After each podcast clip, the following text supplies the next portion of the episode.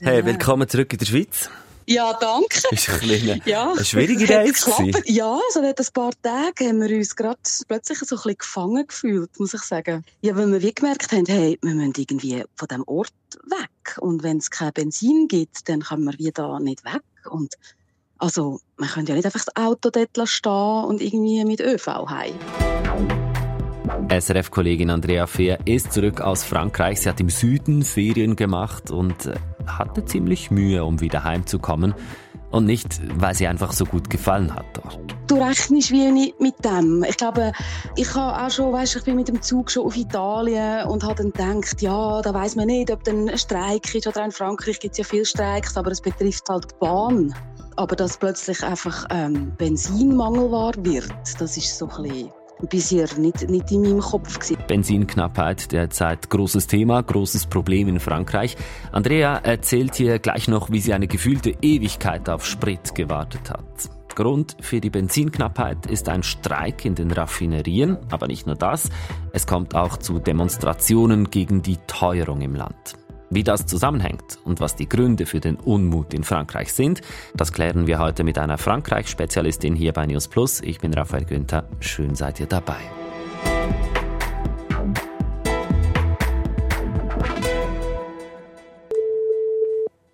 Caroline Kanter. Frau Kanter, Raphael Günther, Schweizer Rundfunk. Hallo, Herr Günther. Telefon scheint ja noch zu funktionieren, anders als vielleicht mit Tanken stellenweise in Frankreich. Richtig. Oder man muss viel Geduld haben, in der Tat. Caroline Kanter ist Leiterin des Auslandbüros der Konrad-Adenauer-Stiftung in Paris, eine Denkfabrik, die der deutschen CDU nahesteht. Ich bin gestern zurück nach Paris geflogen, weil ich geschäftlich auch unterwegs war und habe die langen Schlangen an den Tankstellen gesehen. Ja, morgens früh und abends spät, wo sich die Leute stundenlang einreihen und ja, äh, tanken möchten. Und das ist schon also für viele Menschen auch in dieser Stadt eine Einschränkung. Hm. Und, und wie erleben Sie das? Wie, wie, wie gehen die Französinnen und Franzosen damit um? Ärgert Sie das jetzt schon ziemlich, weil der Sprit eben fehlt? Ja, in der Tat. Man ist dadurch persönlich eingeschränkt und ähm, das führt natürlich äh, zu Frustrationen und auch teilweise ja, zu, zu Konflikten an den Tankstellen. Aber allgemein kann man schon auch wiederum feststellen, äh, gibt es eine gewisse Solidarisierung von Teilen der französischen Bevölkerung mit den Streikenden. Denn ähm, es wird auch in den Nachrichten immer wieder darauf hingewiesen, ja, welche Profite gerade auch die Energieunternehmen in den vergangenen Monaten Monaten eingefahren haben. Und die Forderung der Mitarbeiter der Raffinerien, die jetzt eben streiken, ist ja an dieser Gewinnbeteiligung teilhaben zu können. Und ähm, dieses Argument äh, können Teile der französischen Bürgerinnen und Bürger schon nachvollziehen und dass man deshalb auf die Straße geht. Ein betroffenes Unternehmen ist Total Energie. Der Konzern hat unter anderem wegen der hohen Ölpreise 10 Milliarden Dollar Gewinn gemacht im ersten Halbjahr, fast doppelt so viel wie im Jahr davor. Die Arbeitnehmerinnen wollen, dass diese Gewinne an sie weitergegeben werden und sie wollen auch einen Teuerungsausgleich, weil ja generell die Preise gestiegen sind, Stichwort Inflation. Darum die Forderung 10% mehr Lohn. Mehrere Gewerkschaften stehen hinter diesen Forderungen. Es wird gestreikt und weil nicht produziert wird, kommt es eben an der Zapfsäule zum Benzinmangel. Das hat auch Andrea in den Ferien in Südfrankreich mit der Zeit leicht nervös gemacht. Dann haben wir realisiert, hey, wir sind jetzt im Reservetank und wir haben noch so ein Viertel vom Reservetank und sind dann auch am einen Tag ähm, 20 Minuten an die Tankstelle gelaufen, um zu schauen, ob es Benzin hat. Zum Sparen, dass man nicht nur braucht zum Herfahren. Ja, weil meine Angst war dann, dass man irgendwo stehen bleibt, oder? Dass man irgendwo mitten auf der Autobahn oder auf einer Landstraße, oder ist ja egal, einfach plötzlich stehen bleibt und du bist dort und hast kein Benzin mehr. Und mhm. dann, was machst du? Mhm. Und dann sind wir eben 20 Minuten an die Tankstelle gelaufen und haben gesehen, es hat Benzin. Ich sofort zum Auto zurückgelaufen, das Auto holen. Bis ich dann wieder an dieser Tankstelle war, sind 30 Minuten halt durch. Gewesen. Tankstelle zu, ausverkauft. Und wir so super und haben gedacht, gut, vielleicht beruhigt sich ja. Also wir haben ja dann gehört, dass sie sich irgendwie mit den Gewerkschaften geeinigt haben. Wir haben natürlich dann die News mitverfolgt. Haben gedacht, gut, vielleicht beruhigt sich das in den nächsten paar Tagen. Aber auch da, auch wenn sie ja in der Raffinerie wieder arbeiten das braucht ja dann ein Zeitchen, bis das Benzin hergestellt ist und bis das Benzin an der Tankstelle ist. Tatsächlich gab es eine teilweise Einigung, aber einer großen Gewerkschaft, der CGT, ging das zu wenig weit. Darum wird jetzt weiter gestreikt und das Benzin ist immer noch knapp. Die französische Regierung wollte sich da lange aus der Sache raushalten. Irgendwann hat sie dann aber doch eingegriffen und sie hat dann Personal verpflichtet, zur Arbeit zu gehen. Und genau das ist wieder ein Problem, das haben die Gewerkschaften nämlich gar nicht gern gesehen. Sowieso ist es derzeit so, dass nicht nur das Personal von Erdölraffinerien protestiert, alles mischt sich da gerade so in eine soziale Gemengenlage, die nicht für gute Stimmung sorgt. Gewerkschaften und der linke Politiker Jean-Luc Mélenchon haben gerade am Sonntag zu einer Demo in Paris aufgerufen. Ein Grund für die Demo, dass das Leben zuletzt teurer geworden ist. On fait face à des hausses de coûts euh, d'électricité et de gaz qui sont sans précédent. En ce qui concerne ma commune, rien que pour le gaz, on est à presque 300 Donc euh, à un moment donné, euh, diese Demonstrantin sagt zum Beispiel, die Strom- und Gaspreise seien so hoch wie nie, 300 Prozent plus. Was wolle man da noch tun? Die Demo lief entsprechend unter dem Motto Marche contre la vie chère. 30.000 Menschen hat die Polizei gezählt, von 140.000 Teilnehmenden sprachen die Organisatoren. Wenn Sie das so vergleichen mit Demonstrationen aus vergangenen Jahren, dann seien es in diesem Jahr doch andere Dimensionen, sagt Caroline Kanter. Es ist in der Tat größer als in anderen Jahren und ähm, was eben noch hinzukommt, also das eine ist der Protest auf der Straße, der aber nach wie vor, würde ich sagen, also auch eine Minderheitenmeinung darstellt. Also ich meine, die Mehrheit der französischen Bevölkerung hat sich ja jetzt in den vergangenen Wochen nicht auf der Straße äh, demonstrierend wiedergefunden.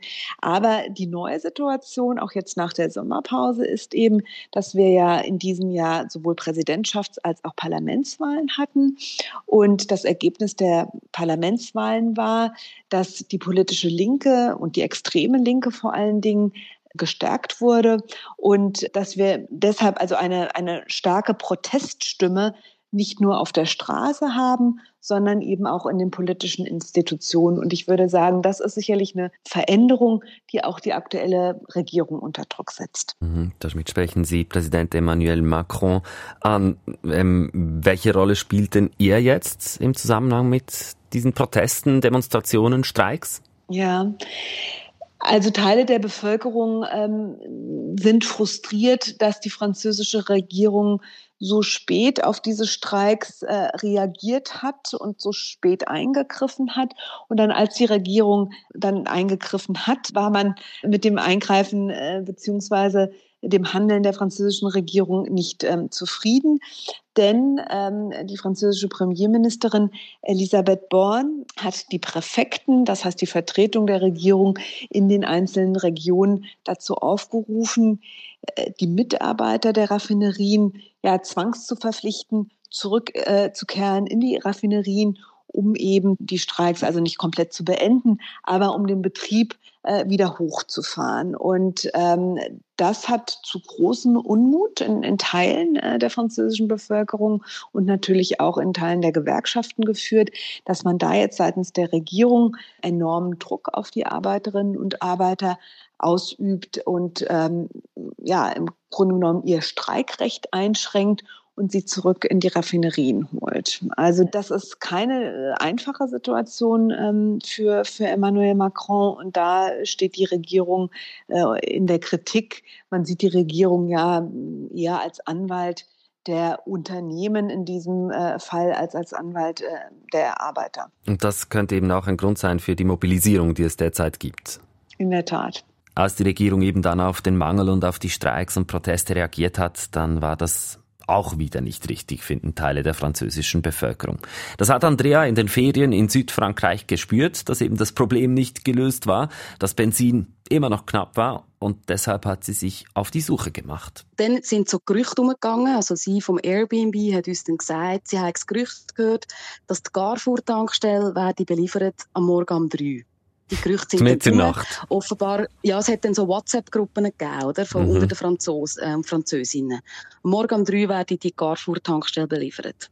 Und dann haben wir gesagt, ja gut. Dann bin ich am Morgen 5.30 Uhr auf, bin, bin an die Carrefour-Tankstelle gefahren. Dort hat es schon eine riesige Schlange gehabt.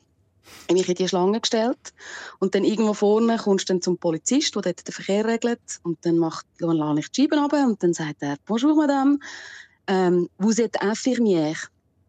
Also mhm. sind sie quasi eine Pflegefachfrau, ja. oder? Weil die sind wie, halt wie die, die es nicht, also halt irgendwie medizinisches Personal und so, die sind halt wie dran gekommen, oder? Weil bei denen geht es ja vielleicht überall um Leben und Tod, dass sie können umfahren mit ihren Autos. Mhm. Und ich so, non, je, non, je suis pas. Und dann sagt er, ja, désolé. Sorry, sagt der Polizist, immer noch kein Benzin für Andrea. Und dann bin ich äh, weitergefahren zu der nächsten Tankstelle und die habe ich gesehen, die ist zu. Und dort hat sich aber dann schon eine Schlange verbildet. Dann habe ich gedacht, komm, jetzt bin ich ja eh schon so früh wach, jetzt stehe ich einfach da in die Schlange. Mhm. Und dann bin ich dort am Morgen, das ist morgen um 6 Uhr, Viertel ab 6 Uhr, bin ich dann dort in die Schlange gestanden. Und dann bin ich einfach dort im Auto gehöckelt und dann hat die Schlange immer länger geworden und dann sind die Leute ein bisschen aus dem Auto ausgestiegen, haben ein bisschen miteinander verschwätzen. und dann ist irgendwann die Polizei gekommen und hat so gesagt, ja, so vor dem 8 passiert da gar nichts. Und dann so am Viertel ab 8 geht das Licht an in der Tankstelle. Mhm.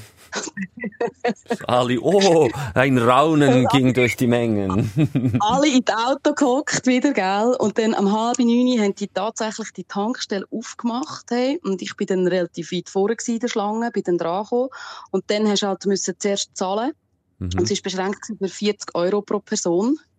Also ich konnte nicht den ganzen Tank füllen, sondern nur den halb. Mhm. Ähm, und dann haben wir wenigstens einen halben Tank gehabt und dann haben wir gewusst, okay, wir kommen jetzt wenigstens aus dem Ort weg auf Marseille, die nächste größte Stadt, wo dann halt die Chance einfach grösser ist, dass es Benzin hat, weil es halt einfach mehr Tankstellen hat.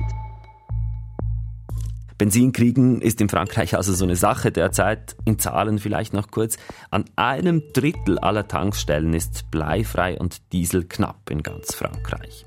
Und gleichzeitig protestieren die Leute gegen die Teuerung, contre la vie chère, war ja einer der Slogans eben, die man gestern lesen konnte auf Transparenten an der Demonstration. Teuerung, das ist nicht nur in Frankreich ein Problem. Also warum stören sich gerade die Französinnen und Franzosen so daran? Wenn man sich im europäischen Kontext anschaut, äh, sind wir alle mit steigenden Preisen konfrontiert. Und Frankreich steht da im Vergleich zu anderen europäischen Ländern besser da. Denn die französische Regierung hat äh, die Gefahren oder die, die Notwendigkeit, handeln zu müssen, äh, sehr früh erkannt. Und das drückt sich auch in der Inflationsrate aus, die in Frankreich bei 6,2 Prozent aktuell liegt und damit wesentlich äh, geringer ist als, als beispielsweise auch in Deutschland. Mhm. Also in der Tat ähm, ist die Binnensicht hier eine andere. Also man ist äh, ja frustriert und, und, und in weiten Teilen macht man sich Sorgen eben über die steigenden Lebensmittelpreise und, man findet, und Energiepreise eingreifen. Und man findet deshalb, der Staat müsse noch mehr eingreifen, oder wie? Ja, also noch mehr eingreifen, noch mehr Unterstützungsleistungen an den Tag legen. Ich glaube, da gibt es einen großen Unterschied äh, zwischen der Situation in Frankreich und anderen europäischen Ländern, wo auch die französische Bevölkerung von ihrem Staat erwartet, dass er stärker auch in die unternehmerischen Tätigkeiten eingreift und die französische Wirtschaft ähm, stärker gelenkt ist, als das, als das in anderen Ländern der Fall ist. Also eigentlich ist die Inflation in Frankreich mit den 6,2 Prozent gar nicht so hoch wie anderswo in Europa. Und nur damit das hier auch noch klargestellt wird, Stichwort Schweizbezug, hier bei uns ist die Inflation doch auch noch mal etwas tiefer als in Frankreich. Sie liegt aktuell bei 3,3 Prozent. Aber eben, wir reden ja über Streik und Demonstrationen in Frankreich, dort, wo mit Abstand am meisten gestreikt wird in ganz Europa. Das ist äh, übrigens nicht nur irgendein Gefühl, das belegen die Zahlen des Europäischen Gewerkschaftsbunds. Und im Zusammenhang mit den aktuellen Protesten tauchen heute in den Medien auch immer wieder die Gilets jaunes auf. Das war eine Bürgerinnenbewegung in Frankreich, wurde auch Gelbwesten genannt, auf Deutsch. Am aktivsten war die Bewegung so Herbst 2018 bis Frühling 2019. Und an diese Bilder könnt ihr euch vielleicht auch noch erinnern. Samstag für Samstag gingen damals Zehntausende Leute in Frankreich auf die Straße mit ihren gelben Warnwesten, eben den jaunes. Die Demonstrantinnen wehrten sich zunächst gegen Spritpreise, die die Regierung erhöhen wollte. Später kamen dann auch noch andere Forderungen dazu, etwa eine Erhöhung des Mindestlohns oder eine Erhöhung der Renten. Bei den Protesten der Gelbwesten, da kam es auch immer wieder zu Ausschreitungen.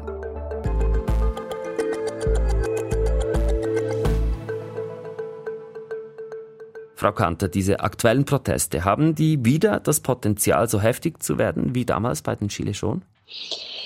Also die Gelbwesten sind aktuell als Organisation oder als loses Bündnis noch nicht sichtbar geworden.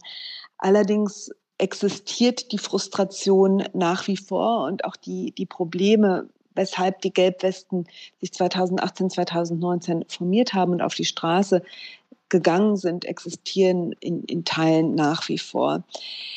Also man muss davon ausgehen, dass dieses Potenzial noch vorhanden ist und ähm, dass sie sich möglicherweise auch wieder neu formieren könnten. Vielleicht hat auch deshalb die, die politische Linke jetzt erneut zum, zum Streik aufgerufen, um diese Frustrierten frühzeitig einzubinden, aufzufangen, ehe sich da wieder was Neues formiert, wie in 2018, 2019, ähm, was dann nicht mehr steuerbar ist. Aber es ist schon interessant zu sehen, dass die Gelbwesten nicht den Anspruch hatten oder es ihnen vielleicht auch nicht gelungen ist, sich wirklich auch zu einer ja, politischen Kraft zu formieren. Das wurde mal angedacht ähm, vor der Europawahl 2019.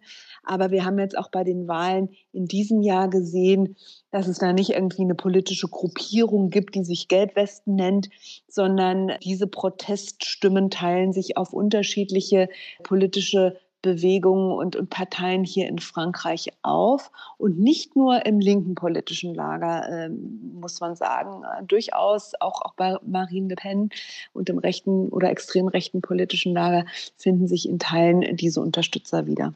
Aber also hat es schon das Potenzial, auch eine gewisse, also so eine Sprengkraft zu haben, dass sich diese Demonstrationen, wenn wir jetzt die Bilder von gestern im Kopf haben, äh, dass die noch weitergehen und dass die noch größer werden? Ja, also die Regierung steht unter Druck und, und muss jetzt im Grunde genommen handeln. Und äh, wenn man sich die Agenda anschaut, da steht das große Projekt von Emmanuel Macron, äh, die Rentenreform jetzt endlich auf den Weg zu bringen an in den kommenden Wochen und Monaten. Und da ist natürlich viel soziale Sprengkraft äh, mit verbunden.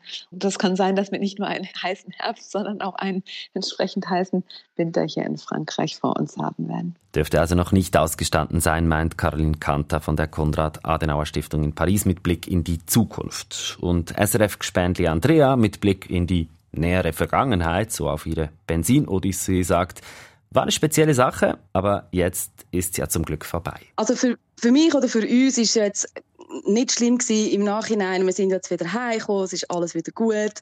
Es ist jetzt halt einfach eine Erfahrung gewesen, mal ähm, ja, zweieinhalb Stunden am Morgen um 6 Uhr anzustehen für Benzin und nicht zu wissen, ob es Benzin gibt oder nicht.